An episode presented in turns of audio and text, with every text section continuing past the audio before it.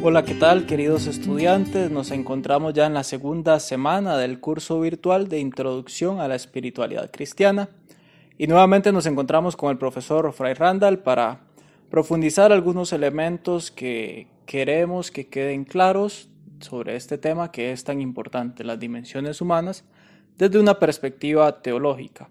¿Qué tal, Randall? ¿Cómo estás? Muy bien, Bernie, muchas gracias. Todo bien, gracias a Dios. Bueno, vamos a iniciar con algunas preguntas que nos van a ayudar a clarificar el tema. Hablamos de la dimensión humana desde la perspectiva teológica. ¿Cuál es la diferencia, en primer lugar, desde de esta perspectiva que nos presenta la teología con la perspectiva que se estudió la semana pasada desde el ámbito filosófico? ¿Cuál es el énfasis, cuál es el cambio en la perspectiva del estudio que estamos realizando esta semana? Bueno, eh, cada ciencia tiene su, su campo, ¿no? La filosofía, a través de la razón, eh, pues tiene su campo propio, estudia al ser humano desde la razón. Y nosotros presentamos esas eh, dimensiones desde propiamente la filosofía personalista, es decir, una corriente filosófica concreta, que es, digamos, la corriente filosófica que en los últimos años eh, ha sido pues la que más ha tenido eco dentro de la iglesia en cuanto que presenta al ser humano de una forma bastante integradora, ¿no? Eh, después, la perspectiva teológica o desde la antropología cristiana, nosotros presentamos al ser humano desde la revelación. Por lo tanto, es una perspectiva distinta. Sin embargo, lo interesante es que los elementos encajan muy bien. Excelente, sí, es importante que tengamos claro para ir entendiendo también la dinámica del curso. Vamos poco a poco ingresando en los elementos teológicos para después enfocarnos en la dimensión espiritual, que es lo fuerte de este curso. Ahora, con estos puntos de la dimensión humana, hay un aspecto que es fundamental y es que el ser humano es creado. Muchas veces queremos olvidar esta dimensión de que somos creados, queremos sentirnos dueños de nosotros mismos y nos olvidamos que tenemos un origen, que es Dios. ¿Qué resaltaría usted de este punto de la dimensión creada del ser humano que no podemos olvidar, que tenemos que tener siempre presente?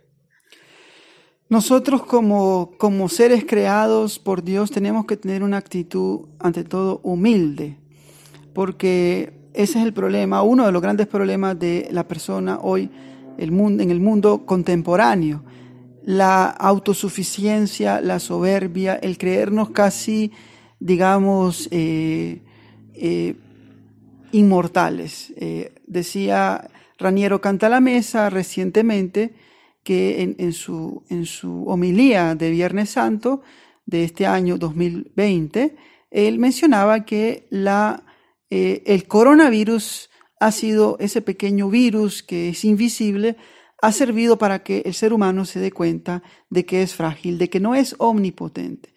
Entonces, recordar de que somos creados es recordar que nosotros no nos dimos el ser a nosotros mismos, sino que Dios nos ha dado el ser, nos ha dado la vida y también nos ha dado una tarea, una misión. Por lo tanto, es ver, es eh, reflexionar sobre ese origen y sobre esa tarea. Creo que es importantísimo. Sin embargo, no podemos olvidar la otra dimensión. Somos creados y somos criatura y esto nos tiene que llevar a ser más humildes, pero también nos tiene que llevar a reconocer nuestra alta dignidad, a reconocer que salimos de Dios y que somos imagen de Dios. Sí, aquí hay un punto eh, fundamental. Por un lado, eh, mencionábamos ahí en el, en el texto, fuimos creados el mismo día que fueron creados los animales terrestres es decir, compartimos la condición biológica con los animales terrestres, pero también hay un dato importante. Fuimos creados a imagen y semejanza de Dios. No hay ningún ser que haya sido creado a imagen y semejanza de Dios.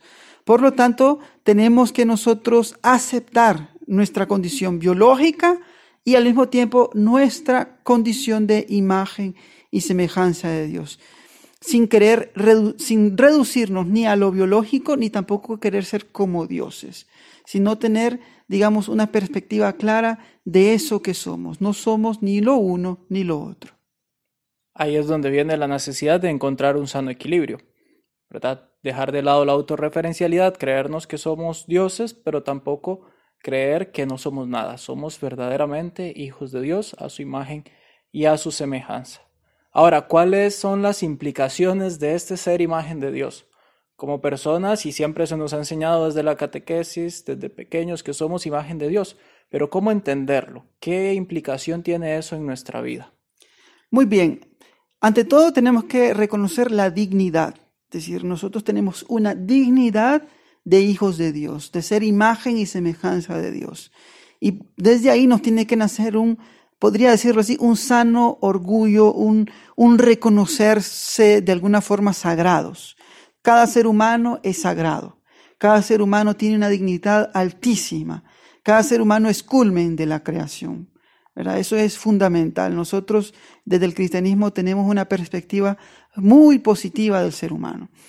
Segundo elemento, eh, el ser imagen de Dios, como vos decías, ha tenido varias interpretaciones. Podríamos decir que ser imagen de Dios significa que tenemos algo de Dios en nosotros. También somos imagen de Dios cuando creamos nosotros mismos, damos vida, porque Dios es el creador, el que da la vida, así como se narra en el libro del Génesis. Es decir, nosotros también creamos, damos vida y gobernamos al estilo de Dios. Dios gobierna el cielo y la tierra. Y ahora nosotros, en nombre de Dios o en virtud de esa e, ese don que hemos recibido de ser a imagen y semejanza de Él, también gobernamos pero seremos imagen y semejanza de Dios cuando lo hagamos al estilo de Él, ¿verdad? Es decir, sí lo somos, imagen y semejanza de Dios, pero esa imagen y semejanza de Dios se evidencia cuando actuamos al estilo de Dios. Es decir, se evidencia, se más, más claro cuando nosotros tenemos ese estilo de Dios que hace las cosas buenas. Es un Dios bueno que hace las cosas buenas. Y ahí viene toda la capacidad humana de crear, de dar vida, de generar e incluso de cuidar la creación, un tema que está tan pues a, la, a flor de piel en esta época en la que el cuidado de la naturaleza es tan necesaria para evitar una crisis ambiental. Creo que es fundamental que no lo dejemos de lado. Ahora, cuando Dios crea, al hombre le da un motivo, le da una razón de ser, no simplemente crea por crear, ¿verdad? En algún momento se ha hablado, ¿verdad? No es que Dios tenía que crear porque debía de crear. Dios podía no crear al hombre, pero decidió en su voluntad crear. Y al crearlo lo llama, lo llama a la existencia, lo llama a una vocación particular. Y eso es algo fundamental, ¿no es así? Exactamente. Dios no abandona al ser humano, no es que lo crea y lo deja ahí, no. Él le da una misión. Primero que hace Dios es hablarle al ser humano y ahí se evidencia la primera y más importante misión del ser humano, que es responder a Dios, dialogar con Dios. Y de hecho eso va a ser el elemento que nosotros eh, señalaremos continuamente, estudiaremos continuamente en este previrtual. El diálogo con Dios, la experiencia de encuentro con Dios.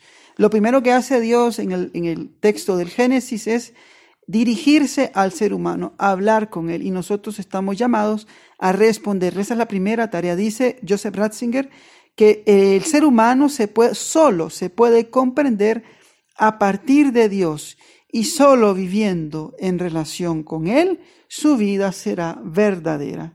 Es decir, la, la autenticidad de la vida, el vivir una vida auténticamente humana depende de nuestra relación con Dios. Esa es, digamos, la primera y más grande llamada que ha recibido el ser humano. Este tema de la llamada es importante y es, eh, es, una, es un punto clave en el tema de la vida espiritual porque a veces decimos, ah, es que él tiene vocación, él tiene una llamada porque es sacerdote, porque es religiosa, porque es misionero. Eh, olvidamos que la llamada, esta llamada, esta vocación específica, todo cristiano la tiene desde su ser bautizado y eso es fundamental también. Y es una llamada que nos invita a la comunión con Dios. Ese es el deseo que está en el corazón de todo ser humano. Un llamado a encontrarnos con Dios. ¿Cómo se manifiesta este llamado? ¿Cómo, cómo la persona es capaz de darse cuenta que Dios está ahí constantemente tocando a su puerta? Nosotros estamos creados, fuimos creados por Dios y eh, el padre Ciro García presenta esta condición supracreatural. Es decir, eh, ese deseo, ese anhelo interior que tenemos todos de comunicarnos con Dios, de dialogar con Dios. Es decir, que a pesar del pecado que hemos cometido, es decir, a pesar de que hemos negado muchas veces a Dios y hemos optado libremente porque tenemos libertad por el mal, nosotros en nuestro interior estamos llamados por Dios y no podemos evitarlo. No hay ser humano en el ser en el mundo que no experimente el deseo de Dios, incluso aquel que se declara el ateo más radical. ¿Por qué? Porque es algo inscrito en el corazón humano.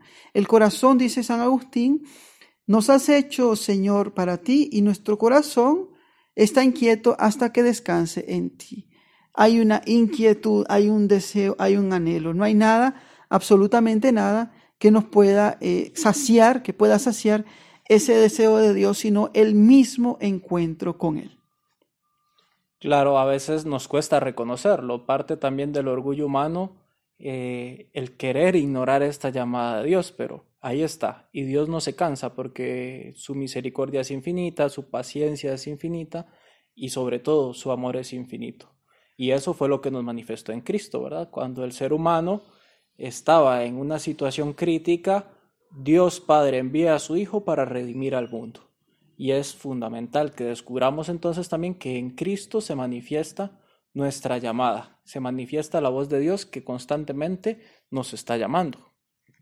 Exacto, nosotros los cristianos vivimos desde la lógica de la redención. Tenemos que aprender, a veces nos cuesta leer un poquito, entender o interpretar correctamente la historia de la salvación y la lógica de la salvación e incluso eh, la Sagrada Escritura, ¿no? Y su lógica interna y su mensaje. A veces nos cuesta un poquito y tendremos a eh, eh, interpretar, absolutizar algunos textos, ¿no? Sin entender, digamos, la lógica que hay en todo. Nosotros los cristianos vivimos desde la lógica de la salvación. Somos redimidos, somos salvados por Cristo, quien vino paseó, murió y resucitó, y eso es el misterio de la salvación.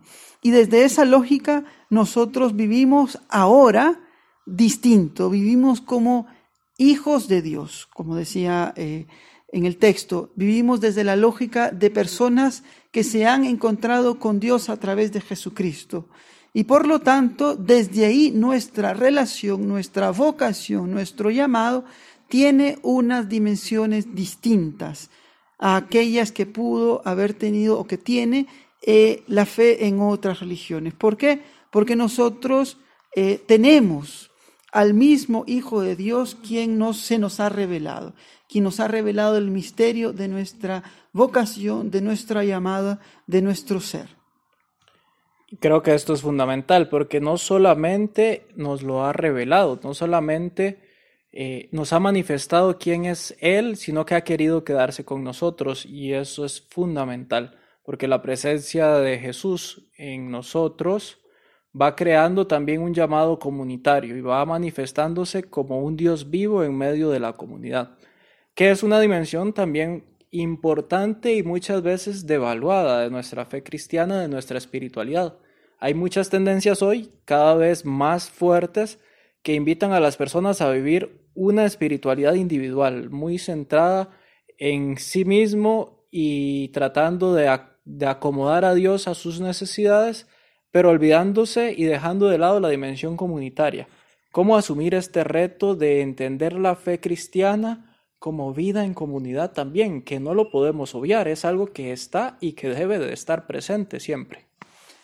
Sí, Bernie, lo has dicho muy bien, debe de estar, y no por imposición, no porque, porque lo diga un libro de algún concilio.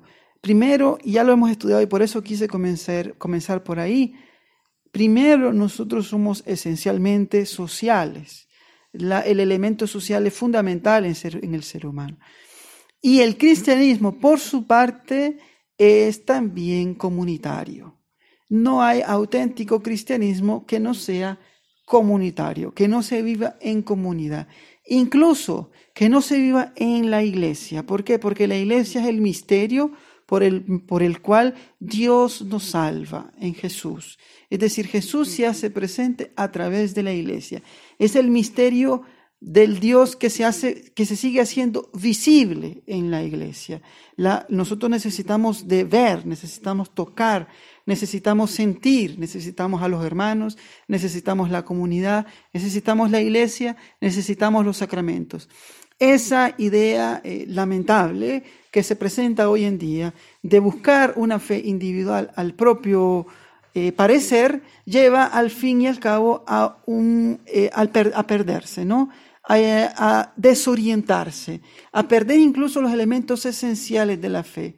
¿Por qué? Porque nosotros necesitamos del otro. ¿Cuántas veces, y aquí hablo a nivel personal, porque bueno también, cuántas veces me he visto yo corregido o nos hemos visto corregidos por nuestros hermanos? Que no es cosa bonita, pero es necesaria. Los hermanos nos ayudan, con los ellos caminamos, con ellos eh, hacemos camino en Cristo la comunidad es lugar de salvación. La comunidad también me salva, me salva de mi individualismo, de mi autosuficiencia. ¿Por qué? Porque Cristo mismo está presente ahí. Sí, es necesario que no dejemos de lado este punto porque verdaderamente es una lucha constante el día de hoy. Y es en la comunidad donde se va manifestando verdaderamente esa acción de Dios en nuestras vidas. Aunque la relación con, con Dios, con Jesús, es una relación personal, Siempre tenemos a la comunidad con la que caminamos y que es intermediaria también de salvación. Para ir terminando, el último punto que mencionabas en el tema y en el video de síntesis sobre la persona habitada, creo que es algo que también se ha, no se ha valorado adecuadamente. Siempre se nos ha dicho que Dios está en nosotros, pero pocas veces tomamos conciencia de cuán profunda es esta realidad del misterio de Dios que es Trinidad habitando en nuestros corazones. Sí, Bernie, lamentablemente a veces la espiritualidad la hemos un poco desvirtuado de sus elementos esenciales. Por ejemplo, a veces subrayamos mucho el pecado o subrayamos mucho las cosas negativas o las dificultades y no subrayamos lo que es lo que son los elementos fundantes de la relación con Dios. Y un elemento fundante, además de los que hemos ya mencionado, es el ser habitados. Imagínate, ¿qué es más fácil? ¿Cómo es más fácil ir a orar, Bernie? Pensando que eres pecador y que no eres merecedor de estar ahí, o pensando que Dios está dentro de ti. Es más fácil pensar que Dios está dentro de ti.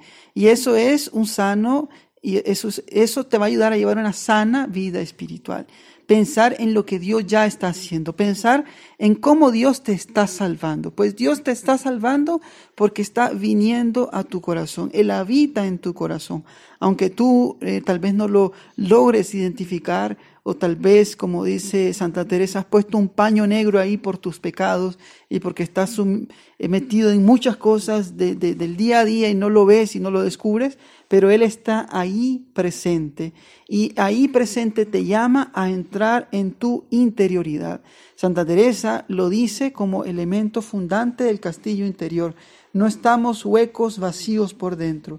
Dios está dentro y dentro de nosotros de hay un castillo habitado por el Señor, donde Él está en el profundo centro. Y para que el alma, la persona humana, logre encontrarse con Él, tiene que hacer este itinerario, este camino en el cual la persona va descubriendo la belleza y la profundidad de su interioridad, donde descubre al Dios que le ama. Es interesante, Bernie, mira, la semana pasada estudiamos la dimensión social y la dimensión singular de la persona. Y así terminamos nuestro, nuestro primer folleto. Esta semana terminamos igual. Hablamos de la persona convocada y hablamos de la persona habitada. Por un lado, el elemento social, relacional, y por otro lado, el elemento individual. Yo personalmente soy eh, habitado por el Señor y llamado también por Él. Qué hermoso descubrir esta dimensión de nuestra vida cristiana, muchas veces tan olvidada. Y podríamos incluso recordar las palabras de Santa Isabel de la Trinidad, otra mística carmelita, ¿verdad? Que decía, he encontrado mi cielo en la tierra porque el cielo es Dios y Dios está dentro de mí. ¿Cuánto cambiaría nuestra relación con Dios, nuestra espiritualidad, nuestra comunión con los hermanos si supiéramos que ya en el presente podemos vivir el cielo? Porque Dios está dentro de nosotros y la comunión con Él no es otra cosa más que vivir el cielo en nuestra vida.